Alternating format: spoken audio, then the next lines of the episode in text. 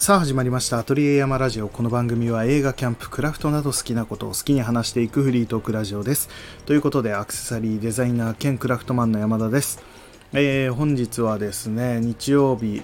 まあ世間では、えー、土日月と海の日かな？が入っての3連休みたいな形になってるかと思います、えー、カレンダー通りで働いている方とかは3連休でお休みしているちょうど真ん中の日っていう感じでですねまあ普段だったら日曜日ともなればちびまる子ちゃんにサザエさんでちょっとこう憂鬱なあ明日は仕事かってなってる頃だとは思うんですけどもえー、今日はそういうことはなさそうですね。明日も休みっていう形になってるかと思いますが、えー、僕もですね、今日は、えー、休みになっていて、まあ休みと言いましても、えー、今所属している会社の方が休みっていう形で、えー、それ以外でちょっと今日はアクセサリーの仕上げの仕事をしてたりとか、えー、しました。なんやかんややっていた感じですね。うんそれでですねここ最近まあ暖かくなってきてというかまあ梅雨ではあるものの結構晴れ間もあったりして天気が良くて気温が高くてみたいな日が続いているので、まあ、アトリエにいる植物たちもすごいぐんぐん育っていてですねポトスとかもすごい葉を開いたりとかですねもうなんかいろんな植物みんなぐんぐん育っている状態です。パキラとかすごいですね。もう成長の勢いがすごくてですねどんどん大きくなってるんですがそんな中で僕が観葉植物で一番最初に買ったサンセベリアですね、えー、このラジオでも買った時の話を、えー、しているかと思うんですけどもそのサンセベリアが全然動きがなかったんですよ。うん買ってからなかなかこう伸びても来ないしなんかこう植え方が良くなかったのかなとかなんか日当たりがあんまり良くないからかなとかなんかそういうふうに思ってたんですけども少し前にですね何やらこうまあ本体ですね。そのサンセベリアの本体のちょっと脇の方にですねちっちゃい緑のなんかちっちゃいのが出てきたんですよね。あれこれなんだと思って見ていたらですねそれがぐんぐんぐんぐん、えー、2日3日と経つとですねなんかタケノコのように出てきましてなんだこれと思ってまあおそらく小株なんですよね。であこんな感じで生えてくるのかと思ってですねもう本当にタケノコみたいな感じですよ形は。でそれが生えてきてでここどのぐらいだろうなもう1週間ぐらい経ちましたかね。そしたらですねどのぐらいって言ったらいいだろうなもう、えー、56センチもうちょい大きいかな。もう10センチまではいかないとは思うんですけどもそのぐらいの大きさに育ってですねなんかもうちょっとこうサンセベリア感が出てきてるんですよね。葉っぱも少しずつ開き始めててまあ、タケノコみたいな形から少しずつこう何て言うんですか開いてくる感じというか。でサンセベリアのあの模様がちゃんと小さいのに入ってきてですねめちゃくちゃ可愛い感じで、まあ、そいつのこう成長を見るのが最近は楽しくなっていますね。もうあと12週間もしたら結構なサイズになるんじゃないかなっていうぐらいの勢いで育っています。まあ、そんな感じで、植物の、成長も楽しいなと思いながらもですね、えー、今日もやっていきたいと思うんですけども、えー、今日はですね、まあ、なんか雑談みたいな形にはなってくるかと思うんですが、えっ、ー、とですね、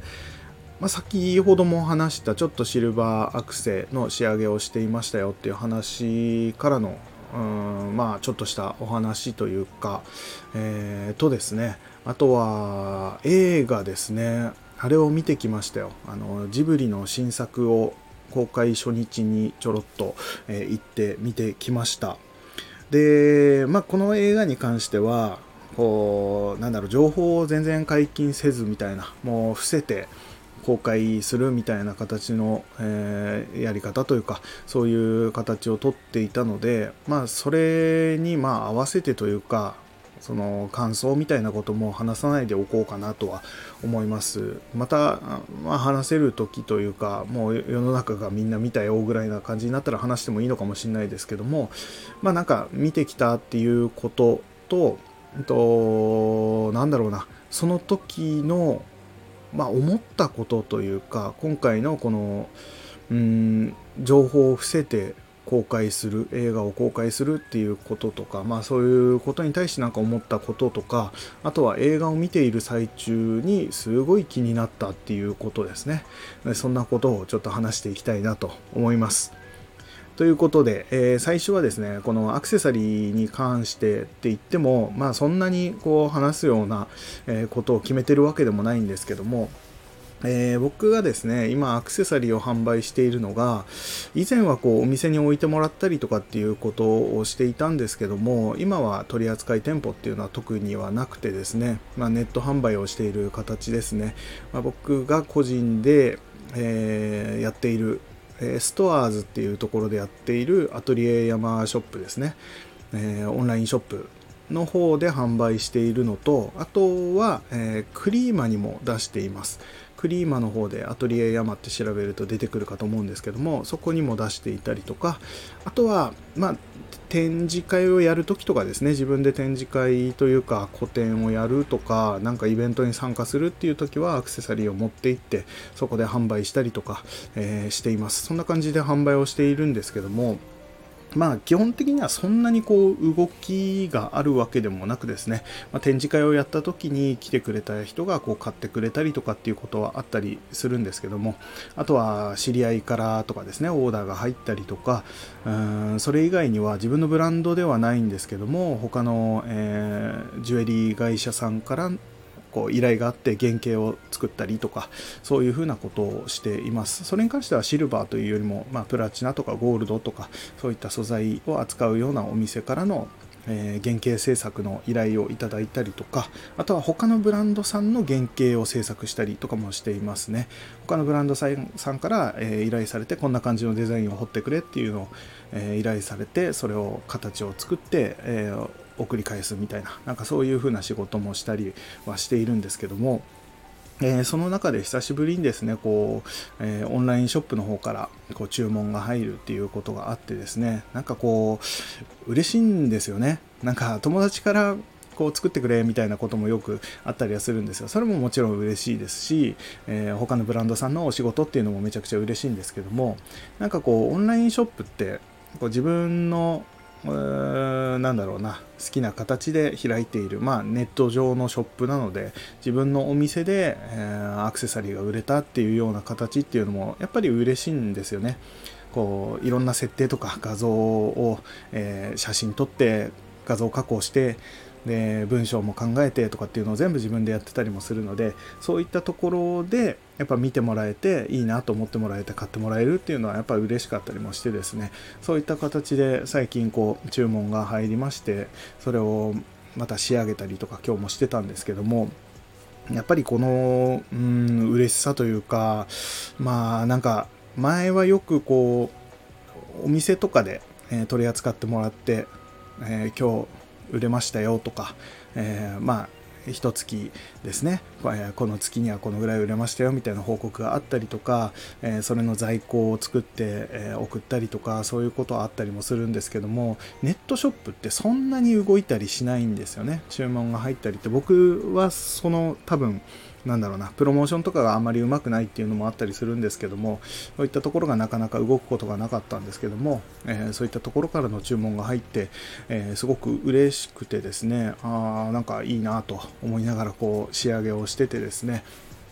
えー、やったりして、まあ、もうすぐですね、えー、発送っていう形ではあるんですけども、もうほとんど、えー、指輪自体はもう完成してまして、であとはいろいろ納品書だったりとかそういった梱包業務をして発送っていう形になっている状態なんですけども、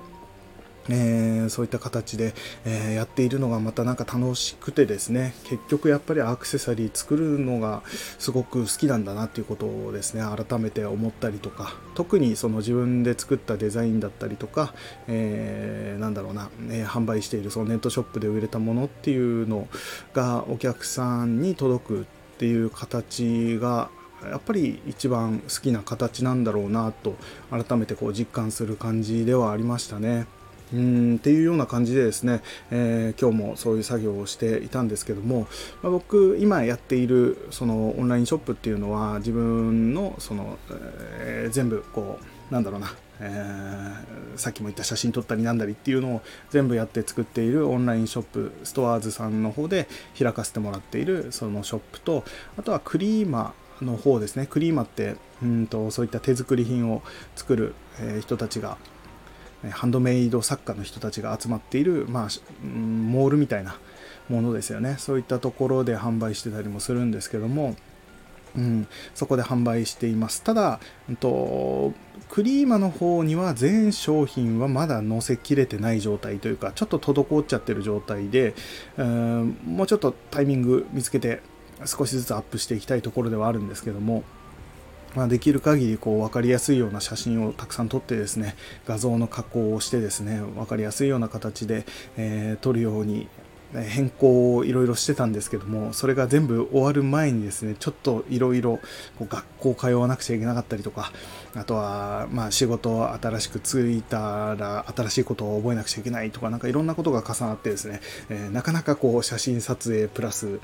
なんだろうその画像加工みたいなことができてなくてですね、まあ、これも多分無理やりにでもこう時間をこう入れていかないと多分進まないものだと思うので、えー、ちょっとですねその辺も進めてまたやっていきたいと思うんですけども、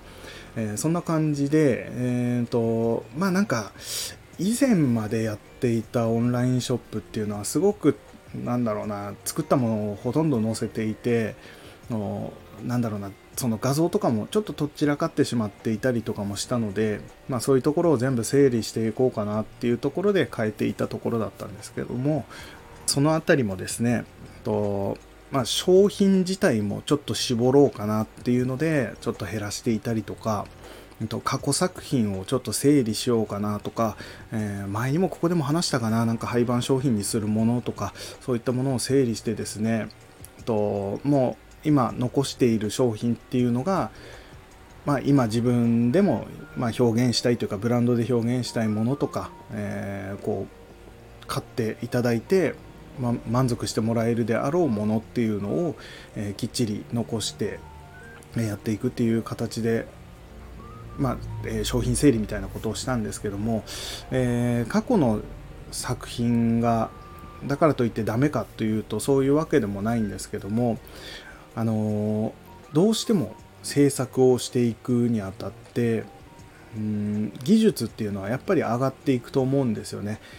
全く何もしていないと多分落ちてったりとか腕がなまるっていうのはあるんですけども、まあ、ちょこちょこ制作したりとかそういうふうに、まあ、工夫をしてここどうやって仕上げようかなここどうやって掘っていこうかなとかって考えているだけでもどんどんどんどんやっぱりなんだろうな制作の技術っていうのは上がっていくんですよね。あとは扱うものが変わったりしてもやっぱり変わっていく、まあ、工具を変えたりするだけでもやっぱ変わっていく、えー、それ以外にもまあ、アクセサリーの制作以外の部分でですね僕は別にもいろんなものをこう作ったりしてるんですけども、えー、ウッドバーニングで絵を描いたりとかそれ以外にも、えー、アクリル絵の具で絵を描くとか、うん、そういったものもそうですけども他のものを制作していても結局そういう制作の中で感じるものとか、えー、工夫していくものって結構アクセサリー制作の中でもこう応用できるものであったりとかえー、うまいことこうなんだろうなマッチする部分があったりするっていうこともあったりするんですよね。でそういうのを考えていくとですねやっぱり日々いろんなものを作っているっていうだけでもやっぱり技術が上がっていくそうなっていくと過去に作ったものがやっぱりちょっとこう劣っているものになっているというか、まあ、技術的に劣ったものになってしまうっていうのがあったりするんですよね。うん、っていうところでなんかこうどうしようかなと思う部分もあるんですけどもただなんか過去の作品ってまあ今でもえーと、僕のそのアクセサリーの今販売しているものの中でも本当に初期からずっと残っている商品っていうのもあるんですよね。うん、だから今の話で言うとその初期から残っている作品というか商品というか、えー、っていうのはやっぱ今よりも技術がなかった頃の作品だったりもするのでどうしてもこう今見るとうんもうちょっとこう直したいなとかこういう風なところこうだったらいいのになって思う部分もやっぱりあったりするんですよね。うん多分何でもものづくりしてる人って何でもそうだと思うんですけどもやっぱ過去の作品ってちょっとこううんなんだろうなもうちょっとこうしたいとかちょっと恥ずかしいなって思う部分とかもあったりすると思うんですよね。ただなんかそこで何でもかんでももう、えー、古いものだからとかちょっとかっこ悪いからとかなんだろうな恥ずかしいからとかっていうので廃盤にしていくのはなんとなく僕の中では違うなとも思っていて、うん、もちろんその機能的に全然使えないものとかもうなんだろうな指輪だったらもう痛くてつけていられないみたいなその頃技術がなさすぎてそんなことも気づかず作っていたものがあってとかだったらさすがにそれは廃盤にしないとなとか直さないとなとかそういうふうに思ったりするかもしれないんですけどもまあ最低限のラインで全然つけられるものであの怪我をするとかそういうことがなくただデザイン面でとかっていうところがうん今と比べるとちょっと違うかなとかうん、もうちょっと綺麗に掘れてたらよかったのになとかこうシンメトリーが今だったらもっと取れてるのにこの頃はガタガタだなとかなんかそういうふうに思う作品ってあると思うんですよね。っていうか僕の中でもあったりはするんですけどもただそれがなんかうーんもったいないものでもある気もしていてっていうのは今技術が前よりは上がっていて綺麗なものを今同じように作ったとしたらえー、同じデザインを同じように作ったら多分綺麗にもできたりもするんでしょうし多分デザインをちょっと変えてしまう部分とかも出てくると思うんですよね。ただその当時に作っていた自分っていうのもその当時は本気でこれが一番いいと思って作っていたものでうんやっぱりかっこいいとも思っていたでしょうしうん作りとしてもすごく丁寧に作ろうと思って作っていたものだったりもしてそれでいて、えー、以前その商品を買ってくれたお客さんもいたりとかしてっていうことは何だろうそのお客さんからするとそれがいいなと思ったからお金を出して買ってくれていたものだったりしてうんもうそこには僕の中ではもう価値があるものだと思うんですよね。うん、一人でもお客さんがいいなと思ってそのお金を出して買ってくれていいなと思ってつけてくれているっていうものってもうそれで十分価値があってなんならそのお客さんからしたら今新たに僕が同じデザインを似たような形でこう作ったとしてもそれは気に入らないってなる可能性もあったりするんですよね。うんそんなにこうきっちりしたやつじゃなくてこのぐらいの感じのちょっと歪んだぐらいのがむしろかっこいいんだよねって思う人もいるかもしれないっていう、うん、そういった部分でですねなんかこうやっぱり味のあるものだったりとか、まあ、確かに技術としては今とは、うん、比べてしまうとちょっと劣ってしまうんだけどでも商品としてやっぱかっこいいよなとか、うん、その頃の、まあ、ちょっと歪みがあったりするかもしれないけどそれすらもなんかなんだろうなまあ味って言ってしまうとすごく使い勝手のいい言葉みたいな感じではあるんですけどもただ本当にそういうふうなその頃のその当時の自分のうん最高のクオリティのものだったわけですしそれがやっぱりその当時の自分の味というか色味だったんだと思うとなんかこう廃盤にできないなっていう商品もやっぱりあって、うん、逆にこう廃盤にした商品っていうのはやっぱり今自分が表現したいとかこのブランドで表現したいなと思っているものとはちょっと合わなくなってきているというか考え方とかまあうんなんだろうなそのまあ、トータルのバランス的なものというかを考えた時に、うん、この商品は今はいなくていいかもしれない商品がダメだっていうよりはデザイン的にちょっと合わない考え的に合わないとか意味合い的に合わないっていうものは廃盤にしていったりもしますし、えー、さっきも言ったようにちょっとつけていて、うん、いまいちしっくりこないだろうなとかもしかしたらここが尖っていてぶつかったら痛いだろうなとか、えー、そういったものとかも廃盤にしていったりもえー、しています。で、えー、もう廃盤にするものは前の、えー、結構前に決めて、もう決めてですね、写真も撮らずに、もう廃盤にしていったっていうものもあったりもするんですけども、なので今残っているものがもう、えー、今後も販売していくものかなと思っております。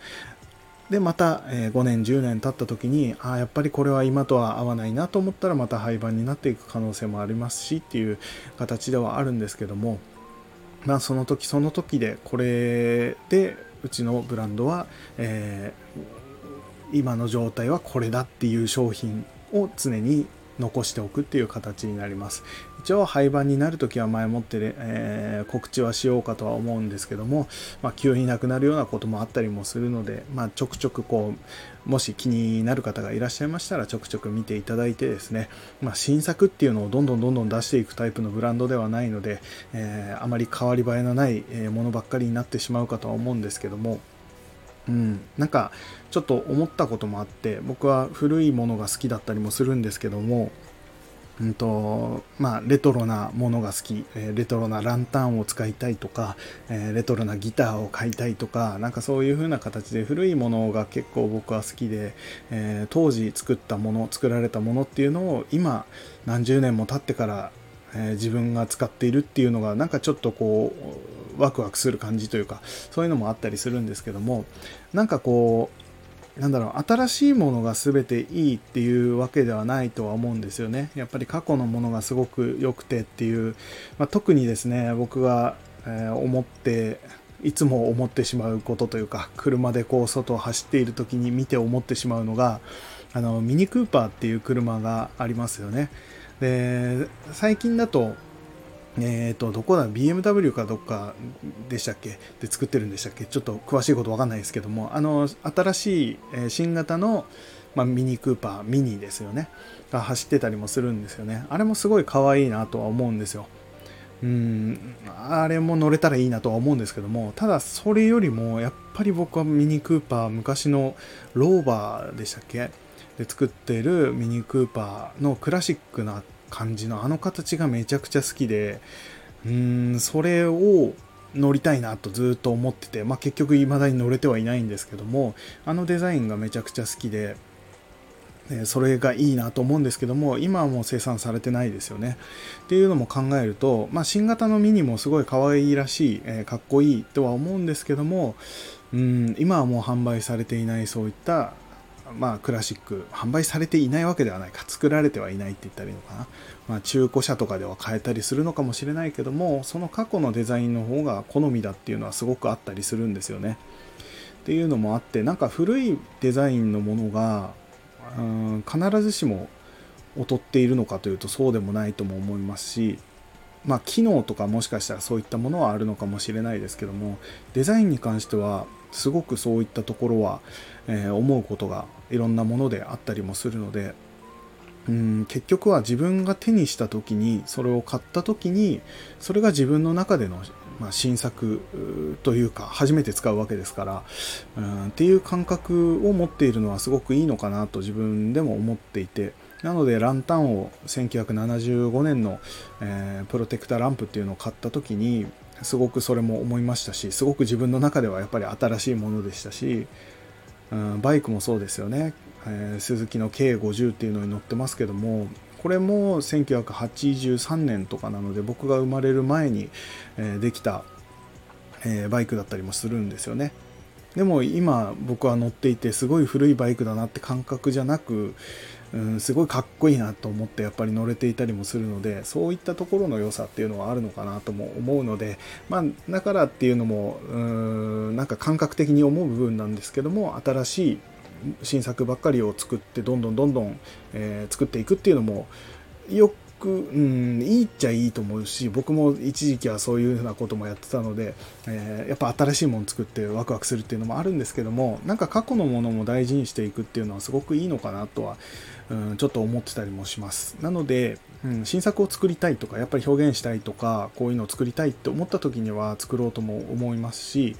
うん、別にそれに、なんだろうな、制限をかける必要はないとも思うので、ただ新しいものが出たから古いものは消していこうみたいのはち,、えー、ちょっと違うかなとは自分の中では思っていてなのでまあバランスよくですね、うん、どんどんどんどん商品数だけ増えていくっていうのも大変だったりもするのである程度こうなんだろう本当に作りたいものとかうんすごくいいなと思えたものだけを新作として、まあ、世に出していけたらいいのかなとかっていう感じはしていますね。という、まあ、最近ちょっと、えー、全然アクセサリーのこととか話してなかったのでなんとなく今思ったりしたことを、うんえー、話してみました。ちょっとどちらかった感じにはなっちゃいましたがそんな感じで古いものだったりとか古いデザインっていうのは、えー、何もただ古いだけじゃなく自分が手に取った時に、うん、それをどう思うかっていうところが大事なのかなとかって思いますっていうような話ですかね。まとめてみると、うん、っていう感じでございます。まあそんな感じで、えー、前半は、えー、アクセサリーの話をしましたが、えー、後半はですね、え宮崎駿監督ですねジブリの、え新作映画「君たちはどう生きるか」を、え公開初日に見てきました。でこれがもう本当に話題にもなっているとは思うんですね。結構夜のこのテレビのニュースとかでもなんか言ってたりもしたので結構話題にはなってるかと思いますしここ最近は金曜ロードショーも、えー、ジブリが3作連続でみたいな感じでなっていましたしっていうところもあってあ新作やるんだなぐらいは世の中の人みんな知ってるかと思うんですけどもただ内容っていうのを全く明かされていないもうメインビジュアルだけしかまあ、なんか鳥っぽい絵が描いてあるメインビジュアルのあの絵しか出ていない状態でまあなんかあれですよねあの鈴木敏夫さんもこう内容を知らずに見に行った方がこうワクワクするんじゃないかみたいななんかそういうようなことをなんか会見かなんかで言ってた映像もちょろっと僕は見ましたけども、うん、っていうところで全く僕ももう情報を入れていない状態むしろなんか情報を入れたくないなって思いながらもう結局その鈴木敏夫さんとかも、えー、そういう形で見てほしいっていう思いでお話しされてたかと思うのでなんか無理にこう検索していくようなものでもないなと。むしろ何も入ってない状態で行きたいなっていう気持ちで、えー、実際に行ってきてですねえー、見てきました。もう映画館も結構な人で結構入ってましたね。で僕は前もって予約してですね席を予約して行ったんですけども、と、映画館に入る入る全然前に一応今日どのぐらい、えー、席予約されてんのかなと。自分が取った時は、うん、そこまで埋まってなかったんですよね、えー、3分の1ぐらい埋まってたぐらいですかね。っていうところで、まあ、中央あたりにうまいこと席が取れてで実際にこう映画を見に行く当日に確認してみたら、まあ、隣は誰もいないっていう状態、えー、でうまいことこう取られててですね他の席は結構埋まっててっていう感じだったのであなんかいい感じで見れそうだなと思いながら行ったらですね実際に、席に着いた後はですねやっぱり当日まあ予約せずに来た人たちもやっぱいっぱいいたので結構な数の人が入っていましたねわなんかやっぱさすがだなとジブリだなとは思いましたけどもまあそんな感じでまあ感想は今回はこう話したりはしないですけどもあのー、単純にまあ見てきてうん良かったなとは自分では思いましたね。内容は話さないですけども、えー、かったなと思いました。すごく、うん、また見たいなっていう感じではありましたね。っていうのと、あと、まあちょっと映画の内容とか感想とかっていうのとはちょっと違うんですけども、さっきもお話ししましたが、その鈴木敏夫さんがちょっとこう映画館に行くワクワク、何が、放映されるのかがわからない状態で見に行くのがいいじゃないかっていうようなお話をしていたのもあるんですけども、えー、それはすごくありましたね実際に。全くこう情報を入れずに行ってそれこそメインビジュアルの1枚のあのポスターというかしかない状態それをしか見ていない状態で行ったのでそれでいてやっぱりあのジブリですよね。うーんこんな有名な、まあ、宮崎駿監督が作った作品がの新作が見られるっていう状態でさらに全く情報がないっていう状態は確かにワクワクしましたね。どんなものが来るんだろうっていうそれこそもう本当にトトロみたいなキャラクターが可愛らしいものが出てくるのかそれとも結構こうなんだろうなもののけ姫みたいなテーマがこう深いああいう風な壮大な物語が来るのかもう全然こう予想がつかない。うんそれとももう全く違う感じのものが来るのかとかいろいろこう考えながらどんなのが来るんだろうと思いながら、えー、見る感じでですねすごくワクワクしましたねで実際に始まってから、えー、まあどんどん引き込まれていくって感じにはなりましたけどもっていう感じで最初のワクワクがあったなっていう風なのがあってああでもなんとなくこれって昔映画を見に行った時ってそうだったなっていうふうにすごく思ったんですよね。一番思ったのがその僕小学校ぐらいの時にそれこそ「もののけ姫」を映画館に見に行ったんですよね。あの自分の兄ちゃんと兄ちゃんの幼馴染とかと一緒にですねちょっと子供たちだけで映画館に行くみたいな形で僕も兄ちゃんにくっついて行ったんですけどもその時もですね、まあ、仙台駅前にこう向かい合って2つの映画館があってですね、えー、もえ、元桜野っていうビル桜野があったビルですねの中に入ってたところとか、えー、日の出劇場とかかなスカラ座とかってありましたけどもそこのどっちかに見に行ったんですよね。はっきりと覚えてないですけども。でやっぱりそのジブリの作品っていうこともあってかすごい並んでたんですよ。もう映画館がなんだろうなもう階段に並ぶみたいな。人が並びすぎて階段まで並んでっていう感じで、うん、その階段で待ってたのをすごく覚えてるんですけどもしかも当時の映画館のスタイルって今はもう完全入れ替え制なところが多いですよね。大体がそうなってますよね。えーえー、そうその回が終わったら1回もう人を全部出してまた次の回に人を入れるっていうのが、え、基本の形かと思うんですけどもその当時はですねなんかどのタイミングでも入っていいような感じだった気がしますね。確かなんか映画の途中から入ってって見て、で、最終的にもうエンディングまで見た後に、また出だしから見ることができるみたいな、その映画館から出なければずっと見ていられるみたいな形だった気がしますね。っていうのもあってだったか、あの、もう人がもうごった返してて、まあ、並んでやっと入れるみたいな感じになったんですけども、入れた時にはもう席は全部埋まってて、もうしょうがないからっていうので立ち見で見たのを覚えてますね。うん、もう映画館の一番後ろで僕小学生だったので、もう身長も低いのに頑張ってこう背伸びしながら、なんとか見たっていうのをなんか覚えてますね。っていうような形で見た時に、もうなんだろう、その頃って、その予告編とか、そういったものすらもあまりこう見る機会がないというか、テレうん、テレビ CM か。で、ちょこっとこうやったりとかは見たような気はしますけど、今みたいにこう YouTube でこう、なんだろうな、予告編を見るとか、なんなら前に見た人のレビュー動画があるとか、そういうのはなかったので、本当に、なんだろうな、映画館に行った時にちょこっと見られるあの予告編、えー、今度こういう映画がありますよみたいな予告編を見るかテレビで CM している予告編を見るかとかなんかそのぐらいしかなんか情報を取り入れるところがなかったような気がするんですよね。うんまあそれこそその当時は僕は小学生だったのでその予告編すらも見ずに確か行ったような気はしますけども、まあ、そういう風な状態で行った時の映画のワクワク感っていうのはすごくあったんですよね。もう全てが初めて見るものでなんならもののけ姫って確か名前だけは聞いたことあったけどあとはチケットのあのメインビジュアルですよね、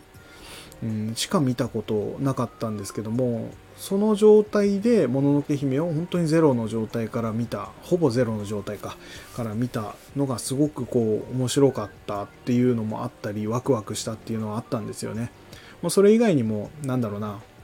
えー、親に連れて行ってもらったジュラシック・パークだったりとかそういったものも名前だけ聞いたことあるとか実際に予告編は見ずに多分行ったと思いますしそれですごいこうちょっとジュラシック・パーク怖かったみたいな印象も確か残ってるんですよね。うんっていう感じだったりとかすごくワクワクしたのを覚えててなんかその感じに今回のこのジブリの新作も感じられたというかうん本当に何もない状態から本当に最初からなんだろうな初めて見る映像を最後まで見れたっていう感じでそのワクワク感とか次は何が来るんだろうとかどういう感じなんだろうとかっていうのがすごく良かったなと思って僕は今回みたいな本当にネタバレなしの状態で見るっていうのはまあ大賛成だなとは思いましたね。ただどれだけこう人が入るのかとかうーん本当に僕も最初知らなかったのでこの新作があるっていうことすらも全然知らずに来てたので本当になんかテレビでやったりとかもしなかったしネット上でも全然出てこなかったし、うん、触れてこなかったなっていうのでたまたまそれで新作をやるよっていうのを聞いてあんじゃ見に行こうでやっと見に行けたんですけども僕その新作をやるよっていうのを知ってからどのぐらいだろうそんなに経ってない状態で見に行くってなったぐらいだったので、うん、本当にそういう風な何て言うんだろうまあ広告のやり方というか宣伝の仕方っていう今回は本当に抑えたんだなっていうのを思いましたけどね。今後どのぐらいそれが、広がっていくのかそしてどのぐらいの興行収入になるのかとかなんかそういうところも気になるところではありますけどもただ内容ももう一回見たいなっていう感じではありますね、うん、もう一回見に行きたいなって感じでした。っていうところまでが、まあ、今回の映画の、まあ、映画の感想というかこのやり方というかそのなんだろう情報を伏せて、えー、公開するっていうやり方だったりとかその時のワクワク感の話についてちょっと話しましたけども、えー、この後はですねまあ映画を見ていて気になってしょうがなくてですねこれ誰も悪者はいないんですけどもちょっと前半辛かったなっていうのがあってですねっていうのがさっきも言いましたけども席について、まあ、予約してまあ、座席に座ってよし見るぞっていう風になってて隣は全然人もいない状態でですね結構、え隣そのもっと先の隣の人とも結構幅が空いてる。2席ぐらいは空いてたかな横。そうなるとあんまり周りを気にせずまあ前後ろはいたんですけどもまあそんなにこう気になるほどの感じじゃないというか座席の感じもあって気にならない。あこれは集中して見れるな。しかも映画館の結構ちょうど真ん中ぐらい、えー、前後でも真ん中左右でも真ん中ぐらいのところに撮ったのであこれベストだなと思って見れると思ったらですねまあ予告編みたいのが始まりますよね。あの幕間の、まあ、東宝シネマズとかだったんですけども幕間のあの動画があってですね。まあ、えー、これからあれですよね、ミッションインポッシブルとか、あの辺の予告を見たりとかしてですね、ちょっとワクワクしてたんですけども、それが終わるぐらい、もうちょっとで始ま始まるぞぐらいの時にですね、こうバタバタとですね、人が入ってきたんですよね。そしたら、ちょっと嫌な予感したんですけども、自分の列のところに曲がってくる、えー、男性が1人いてですね、まあ、1人で来てる男性だったんですけどもが、えー、ポップコーンと飲み物のあのセットを持ってですねこうすいませんすいませんって言いながら他の人のこう前を通ってですね、えー、近づいてきたんですよね。ああこれはどうなるんだと思って、え、僕の隣は2つ席空いてるので僕側の1席に座るのか僕の隣を1つ開けてもう1席に座るのかどっちに座るんだと思ったんですけどもまあ僕の真横に座りましてでまあしょうがないなと、まあ、人気の、まあ、映画でしょうしみんな見たいでしょうからそれはしょうがないなと。ただまあ横が空いてたっていうのがすごくラッキーだったなっていうのは、えー、残念ながらなくなってしまって、まあ、隣に人が座られてしまったという状態だったので、まあ、残念でありながらもまあしょうがない。これも映画体験だと思ってですね、うん、こういう人気の映画を人がたくさんいる映画館で見るっていうのもいいだろうと思ってですね、でドルビーアトモスの回だったんですけどもそれで見てたんですけど、えー、隣に座ってですねまあ予告編ももう終わりなのでもうすぐ本編かなみたいなまあもうちょっとだけ予告があっての本編かなぐらいの時間だったんですけども、まあ、ポップコーンを食べ始めたんですね隣の人は。でポップコーンを食べてるのは全然いいですしなんなら僕は飲み物ぐらいしか買ってなかったので、まあ、映画館に貢献できてないなとその人に比べると全然貢献できてないなと思ったりもしながらですねただ隣でポップコーンを食べられると気になるかもしれないなっていうこう不安もありながらもですねそんなことを思ってですね、えー、見てたんですけどもまあ何て言うんだろうな。僕はなんですけどもポップコーンを食べたりすることももちろんあるんですね。えー、食べる時もありますし、うん、でもできるだけこう周りには迷惑をかけないように食べたりするんですよ。音をあまり立てないように食べたりとかまあ、音を立てて食べそうな時はもうなんだろう映画のいいシーンですね。なんかこうなんかカーアクションのシーンとか爆発のシーンとかではもうバーッと食べたりするんですけども静かなシーンではこうできるだけこう食べないようにしたりとかなんなら口の中にポップコーンは入ってるけど静かなシーンになったらこう噛むのをやめるとか次音が鳴るまでは噛むのを一回我慢しようかなみたいな感じで、えー、結構周りに気を使いながら食べるっていうのがあったりするんですけども今回その隣に座った人はですね別に何も悪いことはしてないんですけどもただもうずっとノンストップで、えー、音とかも多分気にされてないとは思いますね。ずっと食べ続けていてずっと音が鳴っていたんですよね。で結構こう静かなシーンとかも多かったのでもう気になって気になってしょうがなくて。で特に僕結構音に敏感なタイプだったりするんですよね。なんかこうなんだろうな。こうびっくりする音とか急に大きい音とかっていうのは結構苦手だったりとかうーんとなんだろうな。急に高い音とかキーンっていう音とかも苦手だったりあとは細かい音がずっと続くっていうのもすごく苦手だったりするんですよ。気になっちゃうというか。なんか神経がそっち側に行っちゃうタイプなのかわかんないんですけども。それがめちゃくちゃ気になっちゃって。うーんこれはちょっと集中できないかもしれないぞって思い始めてからなおさらダメになって。そしたらもう今度ポップコーンの匂いがすごく気になり始めちゃったりとか。もう前半はその彼がポップコーンを食べ終わるまではちょっとこうなんだろうな常にそっち側に気持ちが引っ張られてる状態で映画を見てたっていうのがあってですね、えー、ちょっともう一回見に行きたいなって感じになっちゃいましたね。なんかこう全然悪くないんですよ。ポップコーンも食べてもいいし飲み物も飲んだっていいし匂いだってさせたっていいしそういうものだとは思ってるんですけどもまあちょっとこう気になるタイプの人間ではあるのでちょっと辛かったなっていうところがあってですね。誰も悪くないのに勝手に辛い思いをしたっていうお話でした。まあ、そんな感じでですね、えー、こんな感じで終わりにしたいと思います。まあ、またですね、映画見に行けたりとか、また話せそうな時があったらちょっと話してみたいなとかっても思います。うん、君たちはどう生きるか、まあ、僕はすごいいいなと思いながら見られましたっていう感じですかね。まあ、そんな感じでちょっと長くなりましたが、今回はこのぐらいにしたいと思います。また次回何を話すか分かりませんが、ぜひ聞いてやってください。僕がやっている Twitter、Instagram、YouTube チャンネルなどは説明欄にインフォメーションのリンクを貼っていますので、そちらからぜひチェックしてみてください。また番組へのご意見ご感想などございましたら Twitter から「ハッシュタグカタカナ」で後山「ハッシュ後山」をつけて、えー、お送りくださいお待ちしておりますということで山田でしたそれではさようなら